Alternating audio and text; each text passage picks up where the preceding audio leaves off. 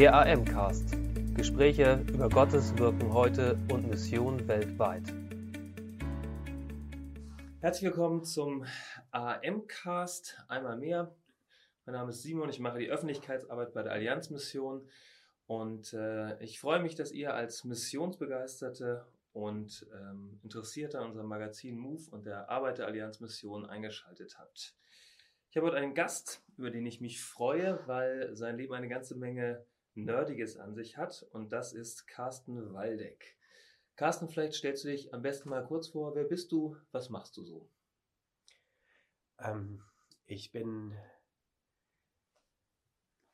ich bin hauptsächlich Designer von der Ausbildung her, komme aus Nordhessen, einem kleinen Dorf dort, das nennt sich Falkenberg, ungefähr 30 Kilometer südlich von Kassel. Ähm, und dort haben wir ein kleines Unternehmen, was quasi das erste deutsche Smartphone gebaut hat vor etwas mehr als vier Jahren und ähm, das modularste Smartphone der Welt zurzeit baut. Hm. Ja, das ist äh, schön und knackig auf den Punkt gebracht. Du hast vorhin äh, im Vorgespräch gesagt, du bist nicht der Mann der Worte, sondern jemand, der lieber bastelt und zeigt. Äh, du hast eben vor meinen Augen auch schon dein Telefon in seine Einzelteile zerlegt, ohne es auszuschalten. Das war nachhaltig beeindruckend. Ähm, du hast es eben selbst gesagt, ihr habt das erste deutsche Smartphone in den Handel gebracht. Ich möchte hinzusetzen, insbesondere auch das erste deutsche Smartphone mit Schwerpunkt auf Nachhaltigkeit, auf äh, ähm, fairen Arbeitsbedingungen, auf ähm, möglichst wenig negativen Auswirkungen. Wie ist es dazu gekommen? Also eigentlich sind wir da so ein bisschen reingerutscht. Ähm, da gibt es jetzt mehrere Antworten auf diese Frage. Es mhm. gibt eine kurze, eine mittlere und eine lange. Mhm. Ich fange mal mit der kurzen erstmal an. Mhm.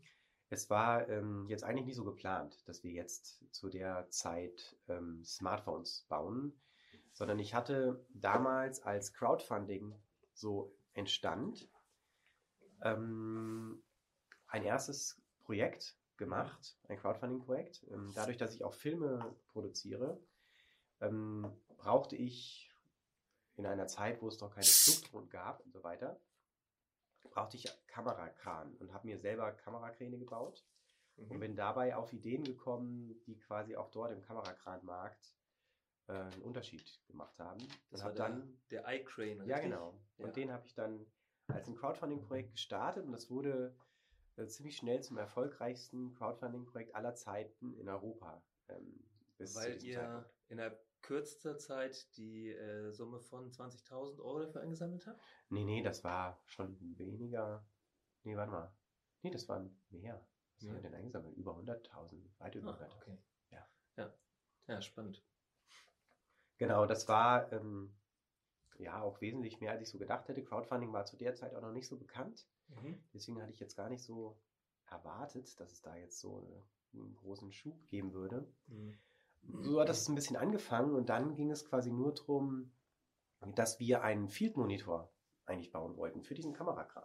Mhm. Das heißt, ähm, dass man im Prinzip das Bild von unten kontrollieren kann und sehen mhm. kann, weil die Kamera hängt ja dann da oben auf dem Kran mhm. und die als eingebauten Bildschirm kann man nicht mehr gut sehen. Also braucht man dann quasi unten nochmal so einen Field Monitor und die waren sehr teuer, solche mhm. Monitore, die es bis dahin gab und konnten auch nicht viel. Ja. Man konnte die Kamera auch nicht fernsteuern dann über diesen Field Monitor von unten und das waren alles so Sachen, da haben wir gedacht, das wäre jetzt toll für diesen Kran noch als so eine Art nächsten Schritt oder Zubehör.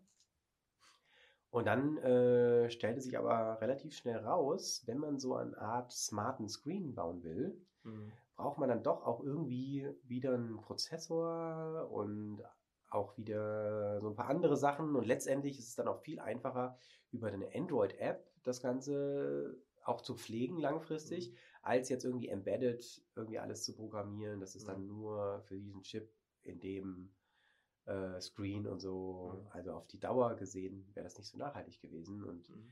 genau, und dann sind wir so dahin gekommen, äh, dass es dann vielleicht besser ist, so ein Fablet zu bauen. Das war auch das erste mhm. Fablet übrigens, was es gab. Mhm. Also bevor es da von anderen ja.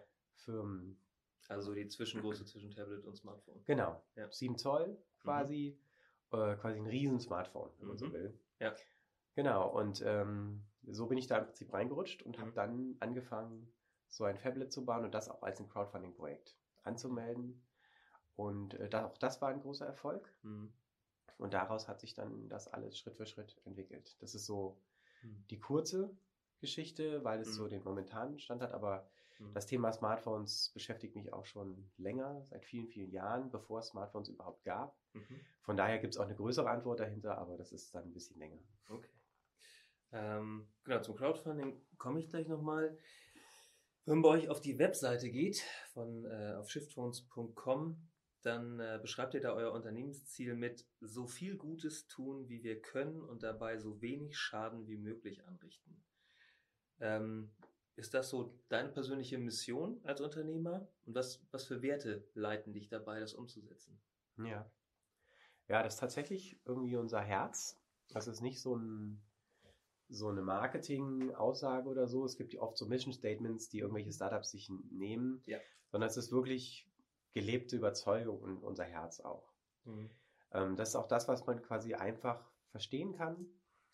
Äh, das, geht, das Ganze geht aber auch noch ein bisschen tiefer, weil ähm, wenn man das wirklich breit denkt und nachhaltig denkt, hängen damit natürlich ganz viele Sachen zusammen. Mhm. Es gibt ja ganz viele Möglichkeiten, was man Gutes tun kann.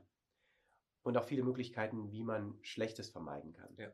Wir versuchen das halt zu optimieren, aber wir sind jetzt halt beim Thema Smartphones, Mhm. weil wir da halt auch die Möglichkeiten haben und hatten, dort was zu machen. Man könnte ja auch in ganz anderen Bereichen Mhm.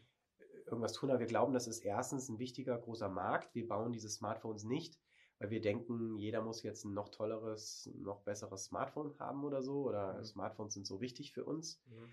sondern ähm, wir machen das eigentlich eher, um eine Alternative zu bieten Okay. zu den anderen Herstellern, die eben Mhm. da sind, weil die Leute kaufen sich sowieso Smartphones.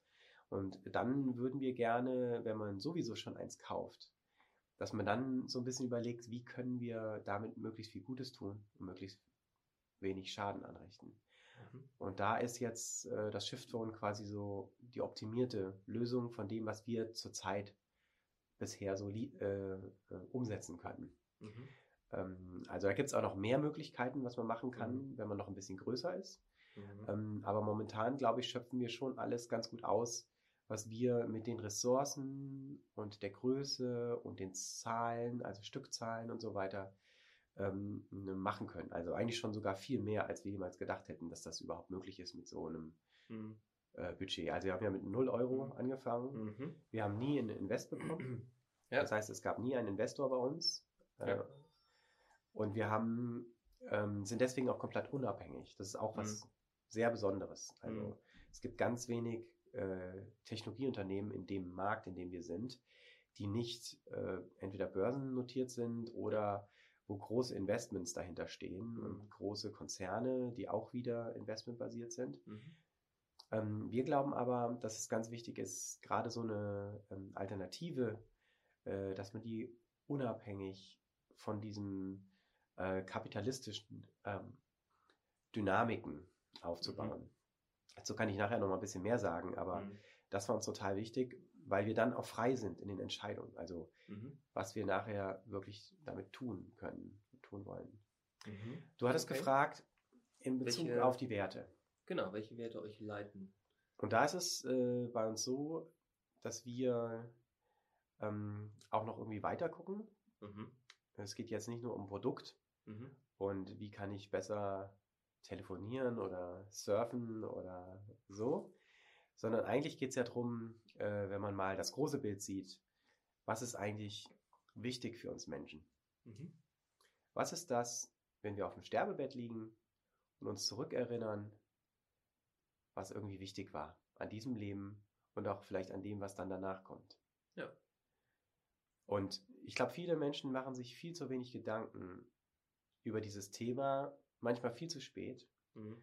Und wir fänden es total schön, wenn man diese Frage schon gleich so ein bisschen mehr mit ins Leben einbeziehen würde. Mhm. Weil wenn man das macht, gewichtet man anders Mhm.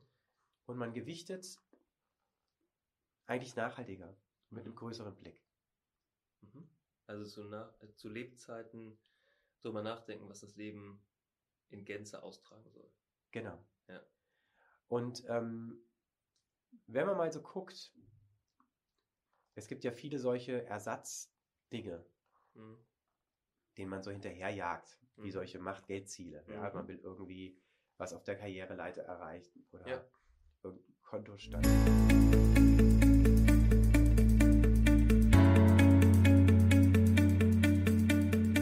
Also uns ist wichtig, dass wir so ein bisschen das größere Bild im Kopf behalten, auch so was unser Leben angeht. Mhm. Und ähm, viel zu oft ist es eben so, dass man da zu wenig drüber nachdenkt. Und wir wünschen uns auch gerade für die junge Generation, dass man ähm, das auch schon, ähm, während man noch viele Möglichkeiten zur Entscheidung hat, mhm. ähm, mit einbezieht ins Leben. Mhm. Und oft hat man ja solche ähm, vorgeschobenen Ziele oder Ersatzziele, sage ich mal, wie ja. Macht, Geld basierte Dinge, ja. dass man irgendeinen Status erreichen will oder ähm, irgendwie finanzielle Ziele hat oder so. Ähm, aber eigentlich, wenn man mal immer weitergeht und immer tiefer guckt, mhm. ist es eigentlich der Wunsch, dass man bedingungslos geliebt und angenommen sein möchte. Ich glaube, das ist so eine ganz, ganz tiefe Lebensgrundsehnsucht mhm. in uns allen. Die verbindet uns alle als Menschen. Ja. Und, ähm, und da ist es wichtig, darüber nachzudenken, ähm, was ist uns da wichtig und was mhm. wünschen wir uns da. Und da ist für uns ein ganz, ganz wichtiger Punkt, also mein Bruder und ich und auch mein Vater, mhm. die wir Schiff dann gegründet haben, auf dem Papier sozusagen und das auch leiten als Geschäftsführer jetzt. Ja. Wir wissen uns ganz doll von Gott geliebt. Mhm. Und das ist so eine riesige Freiheit, mhm. weil man komplett unabhängig ist von diesem ganzen anderen Druck. Das heißt, wir müssen uns nicht abhängig machen von dem, was irgendwelche Menschen über uns denken mhm. oder wie unser Kontostand ist oder so, sondern wir wissen einfach, wir stehen morgens auf und wir sind geliebt und angenommen. Ja. Ganz egal, was, was wir machen, bringt. was der Tag bringt, ja. was irgendjemand sagt, mhm. ähm, was passieren wird. Mhm. Und das ist so eine ganz schöne, tiefe Grundannahme und Wertschätzung, mhm. die ich mir so wünschen würde für ganz viele Menschen auf ja. diesem Planeten, weil ähm, das ist eine Not des Planeten. Ganz viele Probleme, die wir haben, haben mit dieser Not zu tun, als ja. Wurzel, wo sich mhm. dann auf anderen Ebenen halt Dinge entwickeln, wie irgendwelche krassen, keine Ahnung, Konkurrenzkämpfe und dies und das. Ähm, weil wenn man diese Grundliebe und diese Grundannahme hat, dann braucht man diese ganzen anderen Sachen gar nicht mehr so. Mhm. Und das eröffnet so viele neue Möglichkeiten, so viele neue Dinge, die auf einmal Türen aufmachen für Räume, wo man gar nicht gedacht hat, dass es sowas überhaupt gibt. Mhm. Und Zum das, Beispiel den Raum einer Firma, die äh, nicht die Möglichkeit ausschöpft, sich Millioneninvestments reinzuholen oder bei der Höhle der Löwen rum, der, der Höhle des Löwen rum zu tanzen, sondern wenn ich es richtig äh, gelesen habe, dann ist es so, dass ähm, ähm, ihr als Gesellschafter euch keinen Teil der Gewinne für private Zwecke entnehmt, sondern es sozusagen voll äh, alles in der Firma bleibt und, wie du gesagt hast, es halt ausschließlich durch Privatkapitaleinsatz und Crowdfunding entstanden ist und läuft. Ja, genau. Ja. Das ist uns auch total wichtig, weil ähm, wir auch ähm, so diese Entwicklung, in der wir uns gerade befinden, sehen. Und das alles, wo wir jetzt gerade so drin sind mit den Technologien, die wir heute mhm. haben oder dem Internet, was wir heute haben, mhm. das kratzt ja nur so ein bisschen an der Oberfläche. Mhm. Ähm, man redet so von Digitalisierung und so mhm. weiter. Und die meisten Leute denken irgendwie, sind vielleicht so bei 50 Prozent Vernetzung oder so. Mhm. Ähm, ich glaube, wir sind noch nicht mal bei 1 Prozent. Von Vernetzung. Ja, und ich mhm. glaube, das richtig krasse kommt alles erst noch.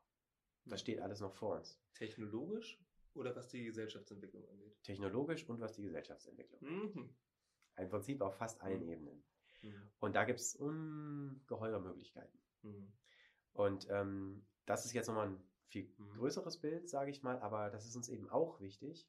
Und dafür ist es ähm, auch unserer Meinung nach wichtig, dass man Strukturen aufbaut und Firmen aufbaut, die eben nicht so sehr an das kapitalistische System gebunden sind. Mhm. Weil es gibt Alternativen zum kapitalistischen System. Mhm. Also zum Beispiel, wenn ich äh, Vorschläge machen dürfte, wie man diesen Planeten vielleicht ein bisschen gerechter und effizienter und schöner und so weiter gestalten dürfte, würde ich ja. ähm, einen Valuismus vorschlagen. Kein Kapitalismus, sondern mhm. ein wertebasiertes äh, Echtzeitsystem, mhm. Okay. Ähm, was bestenfalls, wie wir eben besprochen haben, aus einer tiefen Gottesbeziehung mhm. gespeist ist. Deswegen mhm. nenne ich das einen theorelationalen Valuismus.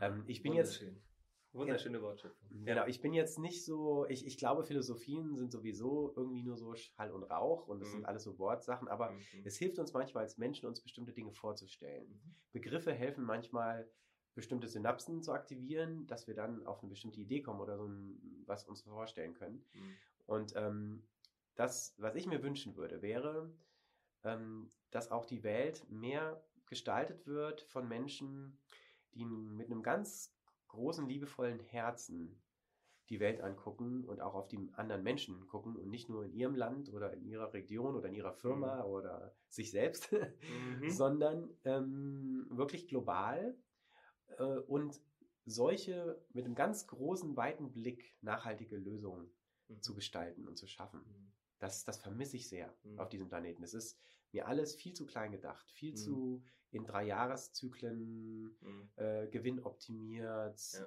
und so weiter. Und ähm, das ist eine Not. Das mhm. ist eine große Not für den Planeten. Wir sehen sehr viele negative Auswirkungen davon.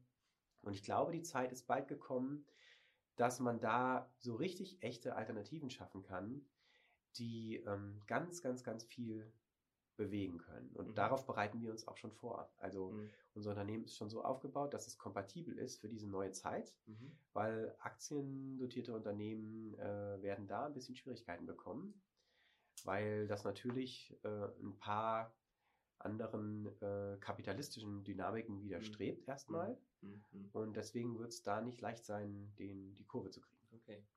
Das war jetzt das ganz große Bild. Ähm, theorelationaler, theo, theorelationaler äh, Valuismus ist das ganz große Bild, fasziniert mich. Trotzdem sind wir noch im Jetzt. Ähm, und wenn man es mal ganz runterbricht, interessiert mich, ähm, ihr wollt faire Arbeitsbedingungen in der Produktion, habt jetzt eure eigene Firma in China, ähm, konfliktfreie Materialien nach Möglichkeit, nachhaltige Produktionskonzepte, gerade auch ein modul, äh, modulares Produktkonzept für euer, äh, für euer ähm, Smartphone, was sozusagen einfach ermöglicht, dass ein Produkt länger lebt, weil ich Dinge austauschen kann. All das ähm, wollt ihr und macht ihr und habt das große Bild vor Augen und trotzdem heißt es eurem Jahresbericht im letzten äh, Shift Report, ein komplett faires Gerät zu bauen, ist derzeit leider noch nicht möglich. Das heißt, im Jetzt, im Hier jenseits des ganz großen Bildes gibt es unheimlich viele Kompromisse, mit denen man leider noch leben muss. Das ist auch das, was euch von der Presse manches Mal auch angetragen wird. Wie lebt es sich für dich damit, das große Bild vor Augen zu haben und im Hier und Jetzt trotzdem noch ganz viele Kompromisse äh, im Business eingehen zu müssen? Ja. ähm, also da würde ich auch quasi unser ähm, unser Mission Statement, wenn man so will, also so viel Gutes tun, wie wir können und so wenig Schaden wie möglich mhm. anrichten, ähm, mit reinbringen, weil mhm. das ist genau das. Also wenn wir nicht vorangegangen wären, mhm. weil man erst alles hätte perfekt machen wollen, mhm. dann würde es uns jetzt nicht geben. Richtig. Und es gibt äh, im Prinzip dann äh, gute Fairphone gibt es noch. Mhm. Äh, Fairphone ist eine Alternative quasi aus Holland. Mhm.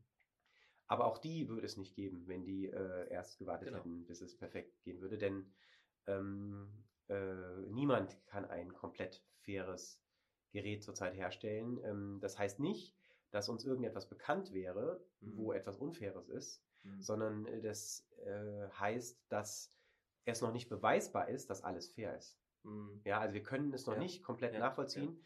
weil wir noch nicht die komplette Lieferkette transparent haben und ähm, das noch nicht komplett durchschauen können. Mhm. Das liegt einfach daran, äh, dass bei sowas wie einem Smartphone, das ist ein sehr komplexes Produkt mhm. und da sind unglaublich viele Lieferanten mhm. mit in der Lieferkette. Wir haben jetzt die Lieferkette ähm, bis Tier 3 transparent und sind an Tier 4 dran. Mhm. Also vier Stufen quasi in mhm. die Tiefe, aber da gibt es noch viel mehr Stufen, mhm. weil ähm, da unglaublich viele Stufen dazwischen sind. Ja. Das ist die große Herausforderung. Und das Problem ist auch, der Impact in dem Bereich, also die Auswirkung, die man da mhm. hat im Bereich Lieferkette, mhm. ist unglaublich klein. Mhm. Also man kann damit nur ganz wenig bewegen, leider. Mhm. Deswegen haben wir gesagt, wir konzentrieren uns auf das, wo wir viel bewegen können. Mhm. So viel Gutes tun, wie wir können. Mhm. Wo wir den größten Impact haben. Mhm. Darauf konzentrieren wir uns. Okay. Und achten aber trotzdem darauf, dass wir so wenig Schaden wie möglich anrichten ja. in dem Zusammenhang. Also wir optimieren das in alle Richtungen maximal. Ja. Und der Weg, den wir gefunden haben, ist, das Beste, womit wir Impact haben können, mhm. ist mit gutem Design. Mhm. Aus mehreren Gründen. Gutes Design können wir selber mittlerweile umsetzen. Mhm. Das heißt, es wird Realität mhm. und man kann es kaufen. Mhm. Das heißt, das Design kommt direkt zu den Kunden. Mhm. Wir können sicherstellen, dass es wirklich auch funktioniert, mhm. dass die Kunden reparieren können, mhm. dass diese Geräte möglichst lange halten, mhm. dass da nichts in Mülltonnen geschmissen wird oder in Schubladen verschwindet. Das können wir sicherstellen. Ja. Und das ist ein wahnsinniger, riesengroßer Schritt. Und noch viel größer ist der Schritt, den wir haben in der Inspiration. Das heißt, unser Design inspiriert ja auch große Marken. Mhm. Das passiert ja schon mittlerweile. Also ich mhm. habe jetzt mittlerweile schon von einigen großen Marken Rückmeldungen und man sieht es auch in den Produkten, der Trend hat angefangen zu mehr Nachhaltigkeit. Mhm. Also ähm, auch andere Marken fangen jetzt an, mehr Konnektoren zu verbauen innen drin und so weiter. Also die Bewegung ist losgetreten und mhm. ähm, es hat einen wahnsinnigen Impact. Also das ist der größte Impact, den wir haben mhm. können. Mit gutem Beispiel vorangehen mhm. und inspirieren. Und das heißt, den Kompromiss, der immer mit drin steckt, den kannst du aushalten, weil du sagst, ähm, genau, also wie du es bei das in Ihrem Mission Statement sagst, so gut es geht. Und das, was noch nicht geht, das halte ich einfach aus. Ja, also mir ist jetzt auch ehrlich gesagt nichts bewusst, wo wir was Schlimmes machen. Also ja, wenn ich jetzt wüsste, okay. irgendwo mhm. müssten Kinder arbeiten mhm. oder äh, irgendjemand würde wirklich ungerecht mhm. behandelt, mhm. äh, was irgendwas mit unserem Produkt zu tun hatte, würde ja. ich das sofort ändern. Ja, ja also heißt, es gibt reduziert nichts, sich darauf, ihr könnt es nicht aufgrund der Komplexität nicht durch, komplett durchblicken. Das heißt, ja. es könnte irgendwelche Negativauswirkungen geben, von denen ihr nicht wisst, aber alle, genau. von denen ihr wisst und ändern könnt, habt ihr ja. geändert. Und wir sind vielleicht mhm. auch schon sehr viel weiter. Also ich glaube, in der Elektronikindustrie sind mhm. wir vielleicht mit am weitesten, was mhm. das Thema angeht. Und mhm. von daher denke ich, können wir schon sehr zufrieden sein, weil wir sind auch noch jung und wir haben wenig Stückzahlen halt mhm. zurzeit doch. Also wir sind jetzt bei etwas über 30.000 Geräten. Mhm. Und das ist ähm, jetzt mal vergleich, verglichen mit irgendwelchen großen Marken, ist das ja, ja. fast nichts. Ja. Und das ist auch der Grund, warum man mit der Lieferkette wenig bewirken kann. Weil was man ja machen kann, ist, wenn man viel Material einkauft, je nachdem, wo ich das Material bestelle, äh, kann ich dann eben die einen oder die anderen verstärken. Mhm. Und das Problem ist ja doch, ähm, also wo, wo im Lieferkettenbereich ein Problem ist, ist ja, dass irgendwelche Materialien kommen aus irgendwelchen Mieten, vielleicht aus dem Kongo oder so, mhm. wo ähm, Ungerechtigkeit herrscht, eine Mine, die vielleicht sogar von Rebellen. Beherrscht ist, mhm. die äh, Leute quälen, vergewaltigen und ähm, dann irgendwelche Verträge haben mit großen Herstellern, die dann billigst ähm, die Ware abnehmen oder sogar Waffen liefern, um die mhm. halt zu verstärken, um genau. diese Macht von denen zu erhalten. Ja, ja. Das ist ja so das maximal Schlechteste, was man mhm. machen kann. Und da achten wir schon natürlich mhm. auch drauf, mhm. also mit welchen Minen wir zusammenarbeiten, soweit, soweit man das kann. Mhm. Oder auch Minen zu unterstützen, mhm. die fair sind. Also ich war auch im Kongo, ich habe mir die Minen angeschaut. Ich, Wir haben da mit dem BGR auch zusammengearbeitet. Ähm, und diversen anderen.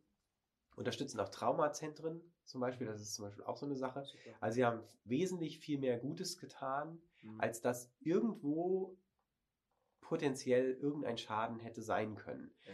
Uns ist aber kein Schaden bewusst. Also ja. wir wissen von keiner Stelle in unserer Lieferkette, wo so etwas mhm. äh, gefördert oder mhm. passiert wäre. Ähm, aber wir haben die Lieferkette noch nicht trans komplett transparent. Ja. Auf Coltan zum Beispiel verzichten wir komplett. Mhm. Da können wir dann zum Beispiel ausschließen, dass wir irgendwas mhm. Negatives hätten machen mhm. können, ähm, äh, indem wir das keramisch lösen. Das mhm. Problem von Mikrokondensatoren und Kapazitoren, ähm, was auch geht, auch technisch mhm. sogar noch ein bisschen besser ist, ein bisschen teurer mhm. vielleicht, aber ähm, einfach ein richtig guter Ersatz ist. Mhm.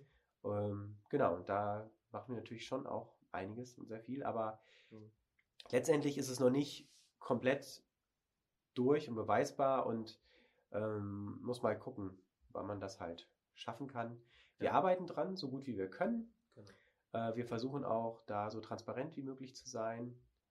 Ähm, Ihr seid auf dem Weg, sozusagen. Ja, und, ja. und wir sind eher total dankbar und fühlen uns unglaublich gesegnet, in dem, was passiert ist, Aha. an Positiven. Mhm. Weil ähm, wir, wir hätten nicht geglaubt, dass nach so einer kurzen Zeit da so ein Unternehmen steht, was äh, Mhm. ähm, solche Smartphones, also wirklich Mhm. im High-End-Bereich mittlerweile, äh, anbieten kann, Mhm. die ähm, so krass vollmodular Mhm. sein können äh, und da weltweit vorne sind Mhm. und das in, in so kurzer Zeit, das ist wäre für uns undenkbar gewesen. Und das ist für uns auch wirklich ein echtes Wunder, muss Mhm. ich sagen. Ihr seid ein Stück Weg gegangen. Mich würde interessieren, für dich als Unternehmer oder auch für dich persönlich, was waren so die schwersten Lektionen, die du auf diesem unternehmerischen Weg bisher lernen musstest?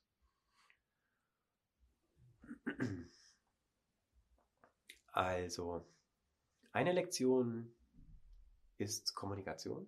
Okay. Dadurch, dass ich jetzt nicht so ein Wortmensch bin Was man dir bei dem, was du hier vorträgst, nicht ganz glauben mag. und eher so ein bisschen wortkarger bin und nicht gerne Okay. formuliere Mhm. ähm, und mich immer gern davor drücke, wenn es nicht unbedingt sein muss, Mhm. ähm, haben wir am Anfang zu wenig kommuniziert. Okay. Das heißt, wir haben die Menschen nicht so gut mit reingenommen in die Dinge, die wussten dann zum Teil nicht, was wir uns alles für krasse Gedanken machen und Mhm. äh, wie viel Arbeit das ist, Mhm. um da hinzukommen. Und dann gab es dann irgendwas für Leute, die dachten, ach, die wollen jetzt hier irgendwelche China-Produkte auf Mhm. Green in Deutschland vermarkten oder wollen versuchen, irgendeine Fairphone-Kopie zu machen oder Mhm. so, ja. Mhm. Äh, und äh, machen hier so eine Kampagne und dann äh, ziehen sie sich auf irgendeine Insel zurück und feiern ihr Mhm. Leben oder so, keine Mhm. Ahnung. Weil so Gedanken, solche, Ja. gibt es ja immer so Verschwörungstheorien und keine Mhm. Ahnung was. Und dafür ist es total wichtig, dass man einfach ähm, die Leute mit reinnimmt, Mhm. auch äh, regelmäßig und Mhm. sie einfach so den, das Gefühl haben, okay, der, die sind so offen, die nehmen uns wirklich damit rein. Und ähm, da habe ich jetzt viel lernen dürfen. Mhm. Es wär, war aber auch am, allerdings am Anfang auch gar nicht möglich, weil äh, ich habe das am Anfang alleine gemacht. Ja, ich habe Alleine? allein, ja. Okay, Also aber es ist doch ein Familienunternehmen, ihr macht es jetzt Ja, das stimmt. dritt Als wir es dann gegründet haben- 20 Angestellte in Deutschland, richtig? Ja, genau. Das ist Ja. schon etwas über 20. Du hast allein damit angefangen. Genau, und da gab es auch die Firma ja noch gar nicht. Noch Ja. gar keine Firmenstruktur. Ja. Wir haben ja dann erst fast ein Jahr später erst gegründet, dann Mhm. zu dritt. Mhm. Und als ich am Anfang angefangen habe, habe ich ein Crowdfunding-Projekt gestartet und Mhm. dann habe ich alleine angefangen und habe quasi alles alleine gemacht. Jede Mhm. E-Mail alleine beantwortet, jedes, Hm. Okay. jede Kampagnen, äh, Blog, Eintrag, Ja. Äh, jedes Filmchen, die ganze Entwicklung von dem Mhm. Phone, äh, die ganzen Designs, äh, quasi alles. Und das war richtig viel Arbeit. Und ähm, ja. da hatte ich dann auch nicht die Möglichkeit, ähm, so auf alles dann so einfach einzugehen. Mein, Mhm. mein Bruder war noch woanders angestellt, ich war auch noch Mhm. woanders angestellt. Mhm. Ich habe das nebenbei gemacht, während ich woanders angestellt war. Mhm. Genau, ich hatte noch nicht mal Fulltime, Mhm. sondern ich alleine Part-Time. Ja, okay. Genau, Das ist maximal herausfordernd. richtig. Ja. Und deswegen äh, Ja. wäre das auch damals nicht möglich gewesen. Ja. Aber ähm, da ist, da, das war ein Lernfaktor für mich. Kommunikation ist total wichtig, weil Mhm. die Leute sind interessiert, die Leute wollen reingenommen werden und die Leute sind auch oft schon zu oft betrogen worden. Ja. Wirklich. Von irgendwelchen Greenwashing-Geschichten oder von Mhm. irgendwelchen Leuten, die dann irgendwelche äh, paar wenige Dinge, die sie positiv machen, ganz groß vorne hinstellen Mhm. äh, und dann aber ganz viel äh, Schaden, den sie anrichten, irgendwie vertuschen oder Ja. nicht darüber reden, um sich dann so ein schönes Image zu verpassen.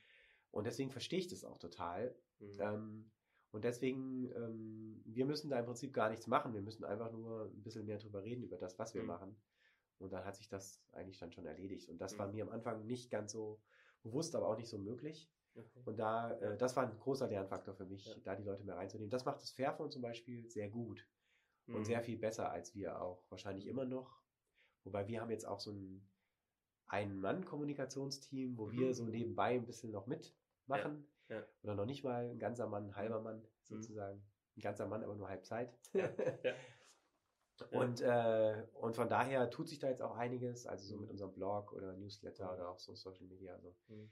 ähm, Mhm. Genau, aber wir machen ja sonst auch keine bezahlten Dinge, also wir machen keine Werbung, Nee. kein Marketing, äh, Genau, ihr habt auf Ja, eurer Homepage stehen, 0,1% geht in Marketing, genau. was äh, dann schon beachtlich ist. Ja. Weil wir halt wollen, so viel Gutes tun wollen, wie wir können, und so bei so wenig Schaden wie möglich anrichten wollen. Mhm. Da war es wieder.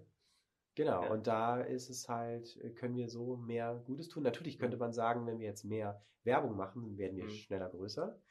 Dann können wir mhm. mehr Gutes tun, mhm. dann haben wir einen größeren Impact, aber wir richten dann auch mehr Schaden an, weil der Schaden skaliert mit.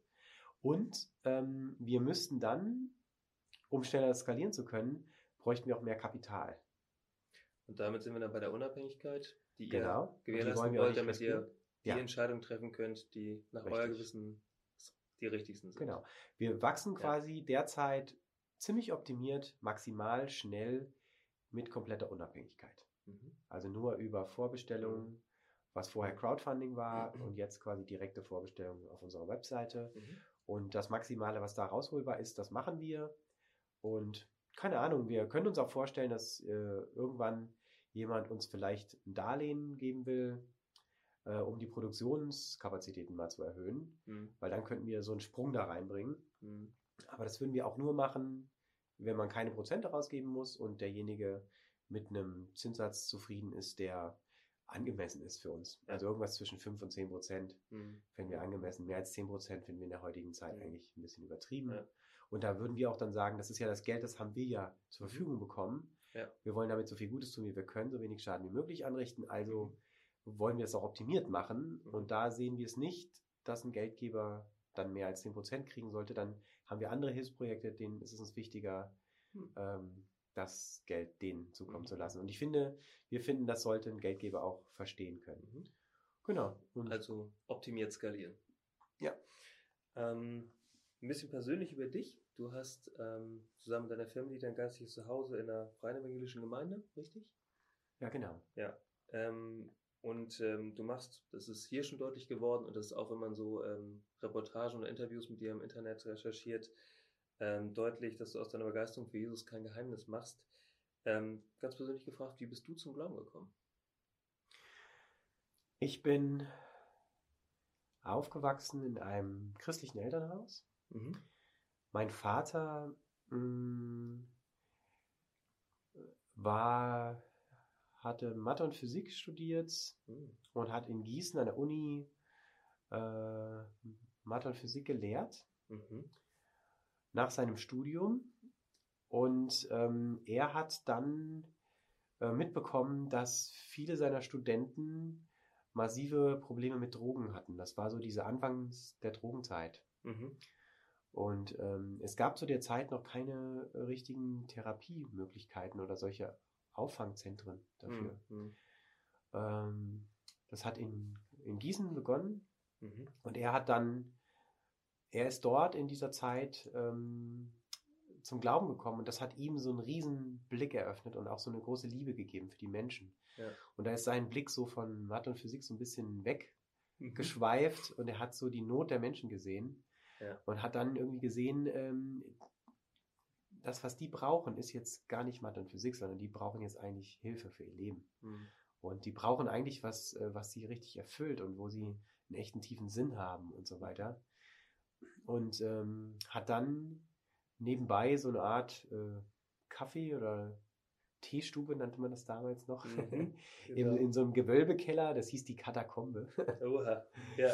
gegründet und hat dort die einfach eingeladen. Das war wie so eine Art Kneipe, wo die dann mhm. hinkamen und äh, äh, dann sich kennengelernt haben und so weiter. Und ähm, Manche hatten dann kein richtiges Zuhause mehr und wussten mhm. nicht mehr weiter oder hatten dann Schulden, weil sie nicht wussten, wie sie an die Drogen rankommen konnten mhm. und so weiter und wurden dann auch kriminell zum Teil und so. Und dann ähm, lebten die dann bei uns, haben in der Badewanne bei uns geschlafen oder keine Ahnung was. Mhm. Und, ähm, und so gründete sich so eine Art, wie so eine Art Lebensgemeinschaft irgendwie. Ähm, mein Vater hat dann seinen Beruf aufgegeben, hat dann dieses Werk, das nennt sich Hoffnung für dich. Mhm Gibt es auch heute noch mhm. in Falkenberg im Schloss. Richtig schön, kann man mhm. mal vorbeischauen, lohnt sich. Mhm. Ähm, also es ist eine, gegründet. eine kommunitäre Lebensgemeinschaft. Genau. Ja. Und dort ähm, ist ganz viel Veränderung passiert im Leben von Menschen mhm. ähm, bis heute. Mhm. Er ist jetzt in Rente mhm. und hilft uns ja auch jetzt mit, mit dem Papierkram und so. Hat das Werk an den nächsten Leiter übergeben gehabt vor ein paar Jahren. Und ähm, ähm, und dort habe ich so mitbekommen so richtig erlebt, wie es ist, wenn man nicht einfach nur so einen Traditionsglauben lebt, Mhm. sondern wenn man sich so richtig auf Gott verlässt. Was heißt das? Dass man mit Gott rechnet. Und dass man, ähm, also als Beispiel, meine Eltern, mein Vater hat den Beruf aufgegeben, ohne eine richtige Absicherung zu haben. Hm. Und es gab Zeiten, da wussten wir nicht, was wir essen sollten in der nächsten Zeit zum Mhm. Beispiel. Hm. Oder meine Eltern wussten das nicht. Mhm. Wir als Kinder Mhm. sind eigentlich sehr behütet aufgewachsen. Wir haben davon weniger mitbekommen, außer Mhm. manchmal, dass unsere Eltern in Sachen mit reingenommen haben, wir zusammen gebetet haben und wir ein Wunder nach dem anderen erlebt haben. Zum Beispiel? Dass auf einmal Dinge vor der Tür standen. Okay. Und wir Oder- hatten keine Ahnung, wo die herkamen. Also Gott hat euch durch andere Leute versorgt. Ja, Ja. wir wissen nicht, wie die da hinkamen. Auf jeden Fall standen die dort Sehr cool. und ähm, uns ging es immer richtig gut. Hm. Wir hatten nie Not. Mhm. Und wir waren total erfüllt und Mhm. glücklich. Mhm. Also so bin ich im Prinzip aufgewachsen und ich habe erlebt, dass man sich auf Gott verlassen kann. Mhm. Dass es nicht einfach nur so ein schöner Gedanke ist Mhm. oder so eine hilfreiche Idee Mhm. oder so eine Tradition Mhm. oder so, sondern ähm, dass, äh, dass Gott ganz real existiert und heute richtig Impact hat. Ja. Wenn man sich auf ihn einlässt. Und ich habe gemerkt, dass es viel wichtiger ist, die Beziehung, Mhm. wie eine Lie- Liebesbeziehung oder eine Beziehung zu einem Freund, Mhm. eine Beziehung mit Gott zu haben, statt, sage ich mal, religiöser Strukturen oder Formen oder Kirche oder sonst Ja. irgendwas. Ja. Und das ist uns auch so heute noch total wichtig. Ich Mhm. habe natürlich auch dann viel die Welt entdeckt und so. Ich bin so ein Mhm. bisschen so ein Forschertyp. Ähm, ich habe mir sehr viele andere Religionen auch angeschaut. Ich habe mir auch sehr viele andere Formen, wie man Glauben leben kann, angeschaut. Ich habe mir Mhm. ähm, ähm, du, du hast gesagt, du, du bist so ein bisschen äh, FEG-Kind. Ich habe mir auch viele andere Gemeinden natürlich angeschaut. Gut. Auf Ja. allen möglichen Ebenen. Das ist mir auch wichtig, weil Ja. ich der Meinung bin, wir sind oft viel zu viel in unserem eigenen kleinen Kleinen Bereich und haben einen viel Ja. zu kleinen Blick. Und Ja. diese Welt ist so riesig und es Mhm. ist so eine Sehnsucht da Mhm. nach angenommen sein und geliebt sein Mhm. bei den Menschen. Und zwar bei jedem. Auch Also wenn man es erstmal nicht. Genau, bei ja, den Leuten in den Gemeinden und Kirchen und auch außerhalb. ja. Beides. Und besonders auch außerhalb. Ja. Weil in den Gemeinden und den Kirchen ist es ja dann oft so, dass, dass diese Sehnsucht dann schon gestillt werden konnte und man da so zu Hause angekommen ist irgendwie. Oft, nicht immer. Ja, Ja. nicht immer, genau. Genau. Und, ähm, und das ist mir auch total wichtig, dass wir so über die Tellerränder hinwegschauen Ja. und so weiter, dass wir auch uns echt mit allem beschäftigen. Wir müssen keine Angst haben, uns mit Sachen Ja. zu beschäftigen. Es, Ja. es gibt nur zwei Möglichkeiten. Ja? Entweder diesen Gott gibt es wirklich Mhm. und er ist real existent. Mhm. Das ist hammerkrass, wenn das so ist. Oder aber dieser Gott ist nicht existent und es ist eine schöne Idee, so eine Art Mhm. Wunschidee, die sich so in Menschen über die Jahre entwickelt hat, so Mhm. und die dann vielen vielleicht so eine Hilfestellung ist und ein bisschen schöner Gedanke, so wie ein bisschen positives Denken oder in Richtung humanistischen Ansatz mit ein Mhm. bisschen religiösem Hintergrund oder so. Dann ist es für mich aber so, ist Gott nicht existent, Mhm. ehrlich gesagt. Das ist dann eine Idee. Das ist Mhm. dann genauso eine Idee wie jede andere Philosophie. Mhm. Äh, und ähm, würde für mich aber dann bedeuten, weil ich würde Sachen gern klar aussprechen wollen. Äh, ich finde das unehrlich, dann Ja. zu sagen irgendwie, ja, mein Gott, dein Gott und irgendwie so. Also entweder es gibt wirklich diesen Gott Mhm. oder es gibt diesen Gott nicht. Mhm. Und ich habe ähm, durch ganz viele Dinge, die ich erlebt habe Mhm. und ähm, handfestes persönliches Erleben, Mhm. ähm, aber auch einfach so ausprobieren, ähm, ganz, ganz, ganz viel erlebt, dass es mir sehr sicher ist, dass es diesen Gott wirklich gibt, Mhm. dass der echt wirklich da ist. Ja. Und ähm, dass es so unnötig ist, dass so viele Menschen mit diesen ganzen Krücken durch die Welt laufen, Mhm. wie sie versuchen, ihre Liebessehnsucht zu stellen, weil sie sind geliebt, jede Millisekunde des Tages, Mhm. vom, von der ersten Millisekunde bis zur Mhm. letzten. Und sie könnten so glücklich sein und könnten sich so befreit fühlen. Ja. Ähm, und darin steckt, glaube ich, unglaublich viel Heilung. Mhm. Und das finde ich mh, so was ganz Wichtiges, dass das Menschen irgendwie wiederentdecken auch. Ja. Hat es zu jeder Zeit in der Menschheitsgeschichte auch schon gegeben, dass man das wusste Absolut. und kannte. Dann gab es mal ein bisschen verkrustete religiösere Strukturen, wo das dann überhaupt nicht Mhm. mehr zu spüren war. Mhm. Äh, dass dann so ein Luther erstmal wieder entdecken musste, dass wir nicht durch Werke, sondern durch Gnade gerettet sind und so. Ja. Aber ähm, letztendlich äh, geht es ja doch darum, wo sind wir zu Hause? Mhm. Und in was für einer Welt leben wir eigentlich überhaupt? Und wie sind wir hierhin gekommen? Und Mhm. warum gibt es das überhaupt alles? Mhm. Warum haben wir überhaupt so ein komisches Raum-Zeit-Kontinuum, in dem wir in so einem Universum existieren? Ja, es ist doch eigentlich Ja. alles völlig unlogisch und unrealistisch, dass wir überhaupt da sind. Mhm. Uns dürfte es doch eigentlich überhaupt gar nicht geben. Mhm. Ähm, alle- allein, dass wir da sind, ist ein so krasses Wunder. Mhm. Allein, dass es eine, ein Ungleichgewicht zwischen Materie und Antimaterie gibt, das sind ja unglaubliche Kräfte, die da äh, dahinter sind. Wir haben überhaupt keine Vorstellung von dem, was diese Realität ausmacht Mhm. und was das eigentlich alles ist. Mhm. Und da finde ich es manchmal so krass, dass Leute dann so vorschnell sagen, ähm, ja, ach, die Sache mit Gott, das ist irgendwie, ja, ist das mein ist, Ding. ja, und so das ein ist auch, religiöser Typ. ja, das früher brauchte man das mal, Mhm. ähm, aber so heute, wir haben jetzt die Wissenschaft und äh, wir Mhm. brauchen keinen Gott mehr. Eigentlich hat die Mhm. Wissenschaft ja irgendwie Gott und das stimmt überhaupt nicht. Also Nee. die Wissenschaft hat nur noch mehr Fragen aufgemacht und hat dieses Wunder noch viel größer gemacht, ehrlich gesagt. Mhm. Es gab zwar mal diese Phase, ja, ähm, wo die Aufklärung so begonnen hat und die Menschen so dachten, irgendwie in ein paar Jahren haben wir uns die ganze Welt erklärt und die Weltformel gefunden und, Mhm. und dann wissen wir hier das System und dann ist, ist der Gott, äh, Mhm. den können wir dann in die Ecke stellen. Ja. Aber da haben wir ja relativ schnell gemerkt, das war eine völlig unrealistische We Weltsicht. Ja, ja. Und äh, wenn wir da jetzt vorangehen und mal wirklich hingucken, Mhm. da tun sich noch so viele andere Welten auf, von denen wir überhaupt keine Ahnung hatten. Das heißt, ähm, wenn hier der Rauminhalt dieses Raumes äh, die Realität und die Wahrheit wäre, nämlich Ja. das, wie alles ist, das ist Mhm. für mich die Wahrheit, äh, dann haben wir wahrscheinlich noch nicht mal ein einziges Atom davon entdeckt. Mhm.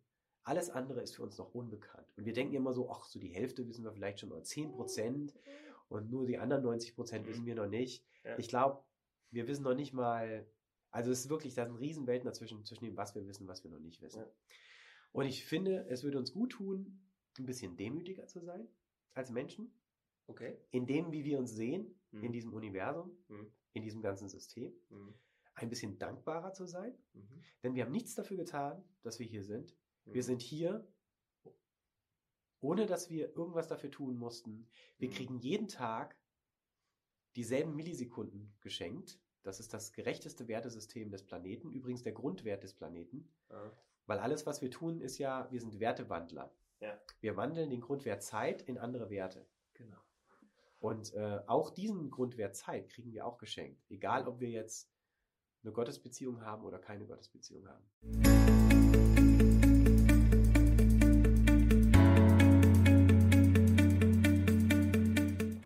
Eine Frage, die sich mir stellt, ist, die habe ich dir vorhin auch schon mal gestellt, ist, ähm, anstatt die Welt ähm, mit einem Smartphone in Deutschland zu verändern, hättest du auch irgendwo ans andere Ende der Welt gehen können und dort äh, etwas dafür tun können, als Missionar, als Sozialarbeiter oder auch als Ingenieur oder derartiges, um irgendwo am anderen Ende der Welt einen, äh, sag ich mal, einen Beitrag dazu zu leisten, dass die Welt ein kleines bisschen besser wird.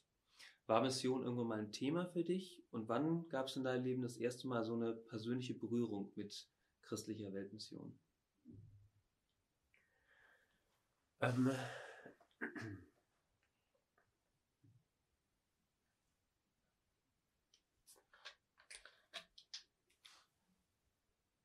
als ich meine Zeit dort in England hatte, Cape and Ray, In der Bibelschule. den Fackelträgern, genau. Mhm. Da habe ich, das war so die Zeit nach dem Abi, war das ja immer so die Zeit im Leben, wo man dann vor dieser großen Weiche steht, vor dieser Weggabelung und man dann quasi die Entscheidung trifft, in welche Richtung geht es irgendwie. Ich hatte viele Dinge, die mich irgendwie interessiert haben. Ich hatte Mathe und Physik auch als Leistungskurse in der Schule. Mhm. Hatte auch überlegt, ob ich vielleicht Physik studiere. Mhm. Ähm, hatte aber auch irgendwie so ein Herz für Menschen. Dann Gestaltung, Design, Visuelles hat mich sehr angesprochen. Okay. Musik. Okay. Toningenieur hat mich interessiert, weil Technik Mhm. und Mhm. Musik da verbunden sind. Mhm. Und ähm, also es gab so viele Möglichkeiten und ähm, da war es mir ganz wichtig, einfach die Zeit zu nutzen, um ähm, so genau zu gucken und zu hören, was wichtig ist und was dran ist. Mhm. Und letztendlich war es mir halt wichtig, ähm, das zu tun, was aus der großen Perspektive äh, wichtig ist und dran ist. Also quasi aus Gottes Perspektive. Mhm. Deswegen war mir die Zeit auch so wertvoll und Ja. so wichtig. Ähm, Also die Zeit in der Bibelschule. genau. Ja. Und wie hat Gott dir deutlich gemacht, dass es nicht weltweite Mission ist, dass es nicht Pastor ist, sondern dass es ein, zumindest für den Anfang, ein Telefon ist? Ich war im Prinzip für alles offen, Hm? weil ich im Prinzip einfach Gottes Willen tun wollte und ähm, ich auch äh, aus meiner Erfahrung gelernt hatte, dass das auch so das ist, wo drin wir dann auch letztendlich nachher am glücklichsten sind, weil wir Mhm. meistens viel zu kleine Perspektiven haben und erst später entdecken die ganzen anderen Winkel, aus denen man das auch hätte betrachten können, die anderen Perspektiven. Hm. Ähm, und ich bin jetzt nicht so der Wortmensch, deswegen wäre es, glaube ich, für mich ähm, nicht so einfach, äh, wenn ich jetzt ein Mensch wäre, der quasi täglich mit dem Wort Hm. sozusagen arbeitet. Mhm. Deswegen wäre das für mich eher jetzt nicht so der Weg, sage ich mal so, vom menschlichen her gesehen. Aber auch dafür wäre ich im Prinzip offen gewesen. Ja. Auch wenn ich es von meinen Begabungen her nicht so gesehen hätte. Mhm. Und dann hatte ich einfach dort diese Zeit. Und ähm, habe viel Zeit mit Gott verbracht. Einfach so in dieser Liebesbeziehung. Ja. Wahrscheinlich mehr als jemals zuvor. Wow. Genau, und dort habe ich dann nachts Träume bekommen. Hm. Und in diesen Träumen habe ich dann ganz viele Dinge gesehen. Hm. Und im Prinzip, wenn ich, äh, das Bild hat sich Stück für Stück zusammengebaut. Hm. Im Prinzip eine Zeit, die auf uns zukommt, die eine unglaubliche Zeit der Veränderung sein Mhm. wird. Hm. Das ist noch nicht das Internet, was wir heute haben, oder die Mhm. Computer oder Smartphones, die wir heute haben. Hm. Das sind alles erst ganz einfache Vorläufer, Hm. sondern etwas, was sehr viel größer ist als das und meiner Meinung nach die, die größte Veränderung in der Menschheitsgeschichte bedeutet, außer dass Jesus hier materialisiert Mhm. vorbeigeschaut hat Mhm. und dass überhaupt dieses Universum existiert, wir überhaupt hier sind. Das ist natürlich Mhm. ein ziemlich wichtiger anderer großer Impact für die Menschheit gewesen. Das kann man so sagen. Ja. Aber ähm, ich glaube, keine Erfindung, die ich jemals kennengelernt habe, hat so eine Auswirkung wie das, was ich dort in den Träumen gesehen habe. Okay. Große Träume. Ja, und damit Mhm. war für mich, äh, da habe ich gemerkt, das ist irgendwas, das, das soll mir wichtig sein. Und das kam Ja. nicht aus meinem Erfahrungsbereich. Es hat nichts zu tun mit irgendetwas, womit ich mich beschäftigt hatte oder was mich Mhm. interessiert hätte oder so. Ich hatte nichts mit Computern zu tun. Ich habe mir keine Gedanken gemacht über diese ganzen Dinge. Hm. Ähm, es gab zu der Zeit ja überhaupt kein Internet. Hm. Und da habe ich nicht nur das Internet geträumt, sondern ich habe ganz krasse Sachen geträumt. Schön. Und die, Hm. da wusste ich irgendwie, das ist was, das, was mir wichtig sein soll.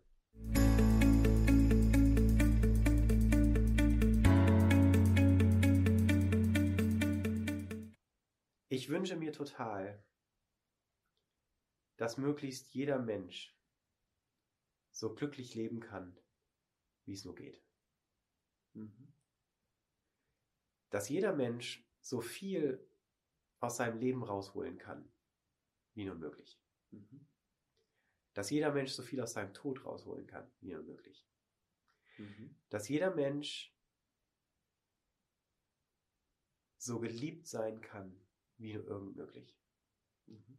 Da habe ich einen ganz großen Wunsch und ein ganz großes Herz. Mhm. Und das würde ich jetzt mal von allen anderen Begriffen lösen wollen.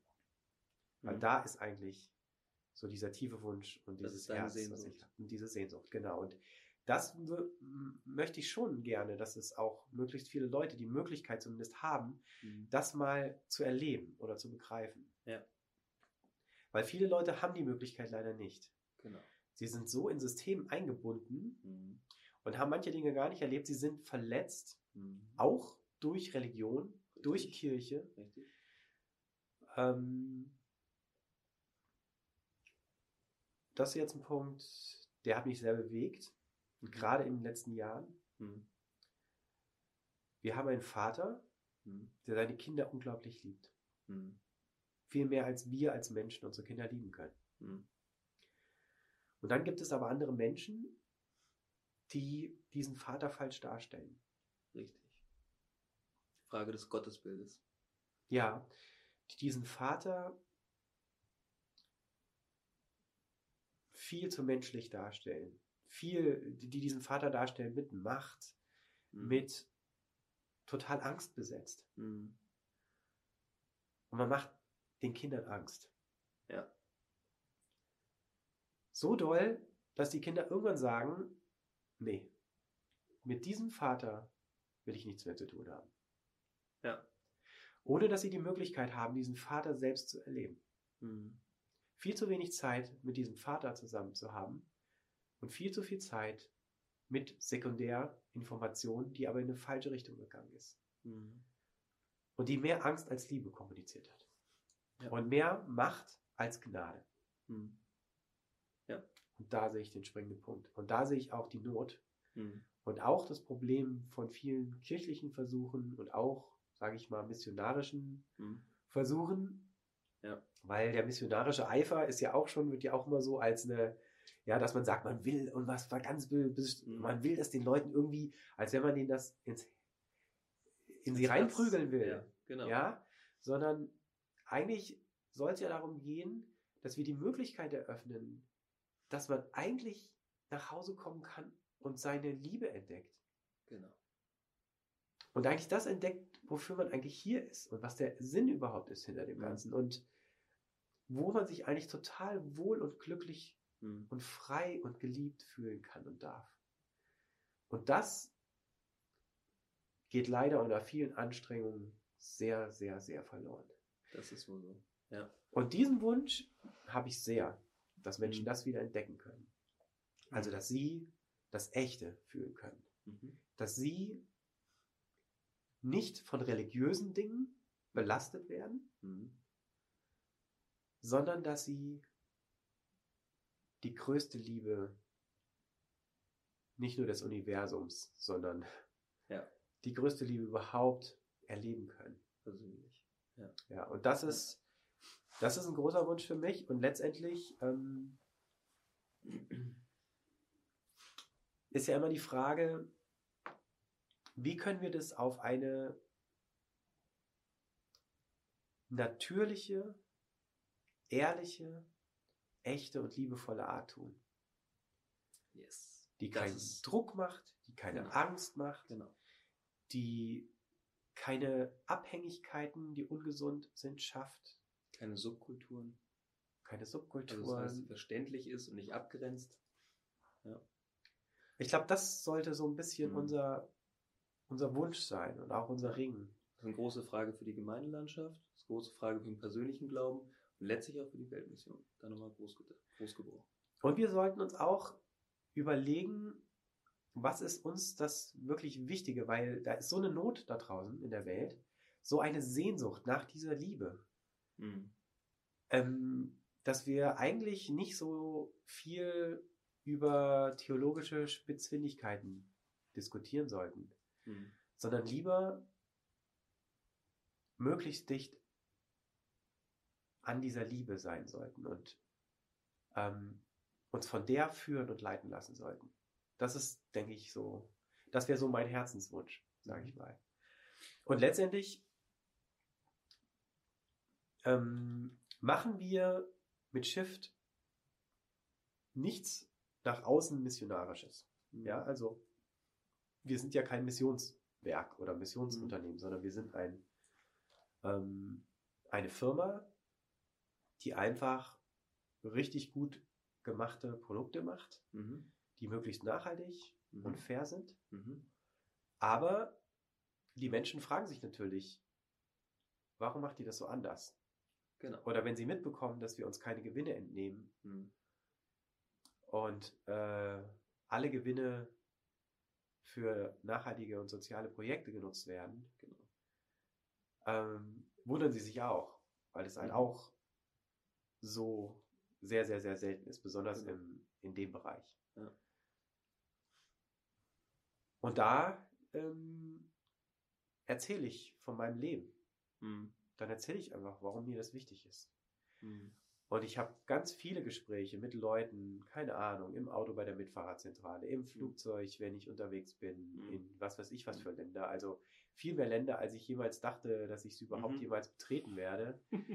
ähm, und jetzt ist Shift ja auch dabei, international äh, zu werden. Mhm. Äh, und uns war aber wichtig, weil uns die Beziehung zu den Menschen einfach wichtig ist. Ja, mhm. also guter Kundenservice, dass die Menschen einfach wissen, sie sind uns total wertvoll. Mhm. Und wir vertreiben hier keine Produkte. Ich mag den mhm. Begriff vertreiben auch überhaupt nicht. Mhm. Sondern wir beginnen eine Beziehung mit Menschen. Schön. Indem wir das mhm. Produkt verkaufen, mhm. geben wir ihnen etwas, wo sie natürlich irgendwann Fragen haben werden oder es geht was kaputt und sie brauchen einfach hm. ähm, Unterstützung und das möglichst ohne, dass sie ausgenutzt werden. Ja. Und, und da ist so unser Herz. Also wenn man das so in einem Wort zusammenfassen würde, was wir machen wollen als Shift, ähm, dieses eine Wort wäre dann Wertschätzung. Wertschätzung. Dass wir Wertschätzung leben hm. wollen, und zwar unseren Kunden gegenüber, dem Planeten gegenüber, allen Menschen, die beteiligt sind, dieses Produkt herzustellen und eben, was wir sonst noch so für Möglichkeiten haben, darüber hinaus Dinge zum Positiven zu verändern. Mhm. Aber Wertschätzung ist uns unglaublich wichtig. Und wir haben auch gemerkt, dass es total viel verändert und mhm. verändern kann. Mhm. Und, ähm, und bei uns ist diese Wertschätzung halt aus dieser Grundannahme ähm, gespeist, dass wir einfach total von Gott geliebt sind und ja. Ähm, ja, und deswegen auch nichts anderes brauchen, als wir wohnen da in einem kleinen Dorf und mhm. haben unsere kleinen alten mhm. Fachwerkhäuschen. Mhm. Mein Haus habe ich ja. 11.000 Euro gekauft, Haus mit mhm. Grundstück und halt selber saniert und so ja. und müssen keine Mieten zahlen, kommen deswegen mit ganz wenig mhm. Geld aus. Und wir sind einfach glücklich. Wir haben unseren Garten, wo man Sachen anbauen kann oder unsere Lebensgemeinschaft, wo wir zusammen mhm. essen oder uns ganz oft treffen. Und, und das ist so ein schönes Leben. Mhm. Und ich wünsche irgendwie vielen Menschen, dass sie so ein schönes Leben haben könnten irgendwie. Und da mhm. wollen wir lieber vorleben und einfach so leben, wie es uns auch erfüllt und wie wir sagen, so ist es eigentlich schön. Und wenn Menschen das interessiert, dann dürfen die total gern vorbeikommen, sie dürfen mhm. sich das angucken, sie dürfen mhm. mitleben. Mhm. Ich erzähle auch ab und zu gerne mal was darüber. Mhm. Aber ich glaube, so missionarische Anstrengungen, wo man so Leuten eine Botschaft so in sie reinmachen will, mhm. das glaube ich, funktioniert nicht besonders gut. Ja. Besonders nicht auf eine gute Art langfristig. Und äh, sowas würde ich total gerne vermeiden, wenn es irgendwie geht. Ja. Und ich würde gerne einfach echt und ehrlich leben. Und das reicht schon, weil mhm. wir sind ja erfüllt von dem allen. Und ja. äh, dann kann man das auch nicht verbergen. Dann ja. wird es einfach sichtbar und erlebbar. Und also siehst du, dass jegliche Form von Druck oder Zwang letztlich nicht mit der Wertschätzung zusammenpasst, die wir von Gott aus den anderen Leuten gegenüber, äh, den anderen Leuten entgegenbringen sollten. Ja, aber ja, guck, guck mal, Gott, ja. der macht ja überhaupt keinen Druck. Also der hat ja, mhm. der lässt ja so viel zu, mhm. dass ich manchmal sogar als sehr geduldiger Mensch mhm. denke, jetzt müsste man eigentlich mal was machen oder müsste ja. eigentlich mal greifen. Ja. Unglaublich krasse Geduld. Ja. Und unglaubliche Freiheit, mhm. die er lässt. So eine Freiheit, dass er so viel Freiheit lässt, dass mhm. manche Leute sogar denken, er ist kaum noch wahrnehmbar. Ja. Ja, was? also Also, wenn das nicht, das ist, für mich ist das so das Sinnbild für die maximale Freiheit eigentlich, die man haben kann. Und das, da sollten wir uns mal ein Beispiel dran nehmen, weil das mhm. ist ja auch eigentlich, das ist ja der Vater, von dem wir reden. Mhm. Ja? Der maximalen Freiheit, der maximalen Liebe und Annahme, mhm. ohne Druck, ohne Zwang. Mhm. Also wir machen oft Druck in Gottes Namen, ja, als Menschen. Das ist aber alles menschengemachter Druck. Den mhm. hat Gott nicht gemacht. Und ich glaube, den hat Gott auch nicht gewollt. Das glaube ich auch nicht. Diese ganzen Regeln, auch selbst die zehn Gebote, waren ja mhm. schon herbeigeprügelt durch die Menschen.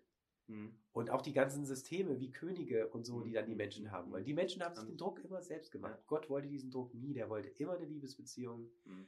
Und er will auch heute noch eine Liebesbeziehung. Mhm. Da hat sich ja nie was dran geändert. Und ich glaube, wenn wir das wieder so entdecken und auch so mehr leben würden, ich glaube, wir würden viel mehr Impact haben mhm. in dem Bereich, als das, was ich jetzt gerne mit so einem Wort wie Mission verstanden ja. wissen müsste. So. Okay. Ja. Letzte Frage. Ähm, nämlich genau von, dem, von der Frage des Beispiels und auch von der Frage, wie Mission denn vielleicht sein sollte.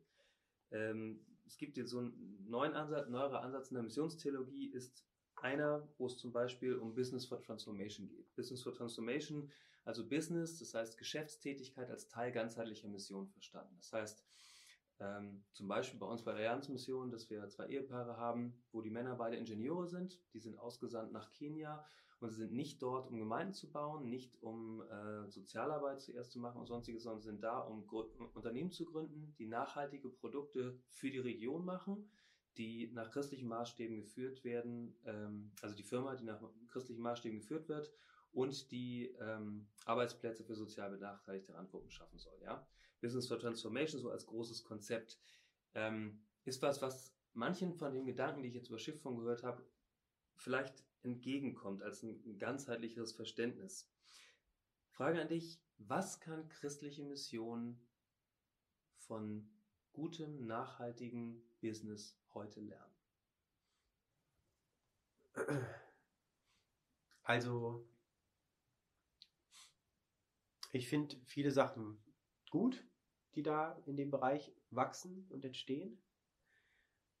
Aber ich finde ja, ich würde lieber einen Punkt tiefer irgendwie noch ansetzen. Mhm. Und ich würde es einfach live as Transformation nennen. Mhm. Weil letztendlich mein Le wie ich lebe und wie ich bin, hat auf alles Auswirkungen. Mhm. Wenn ich dann halt Business mache, gerade zufällig, wird auch der Business davon geprägt mhm. sein. Aber ich würde jetzt nicht so Business is Transformation, das würde ich gar nicht so unbedingt als so ein jetzt so als so einen Begriff hinstellen, weil letztendlich glaube ich sollte alles, das ganze Leben mhm. durchdrungen sein von dem, was in unserem Herz ist und was uns begeistert und äh, letztendlich von der Liebe. Und egal was ich dann mache, wenn ich dann gerade zufälligerweise ja. im Businessbereich unterwegs bin, gut, dann lebe ich da Liebe. Mhm. Äh, wenn ich äh, irgendwo anders bin im Krankenhaus, dass man es eher vielleicht gewohnt oder im di diakonischen Bereich oder keine Ahnung mhm. was.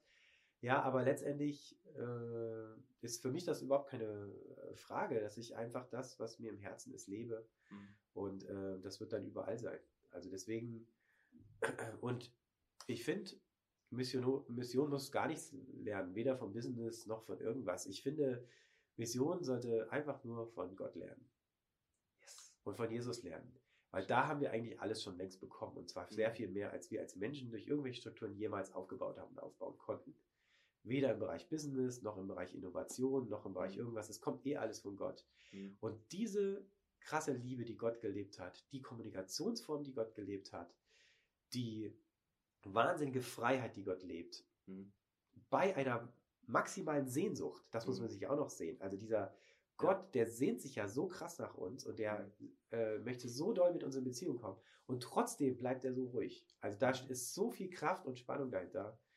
Äh, das ist mit nichts anderem, glaube ich, vergleichbar, was wir hier so als Menschen irgendwie machen können. Aber ich glaube, wenn wir uns davon inspirieren lassen, dann haben wir eigentlich genug Inspirationsmöglichkeiten. Aber Manchmal ist es ja auch gut, praktisch zu werden.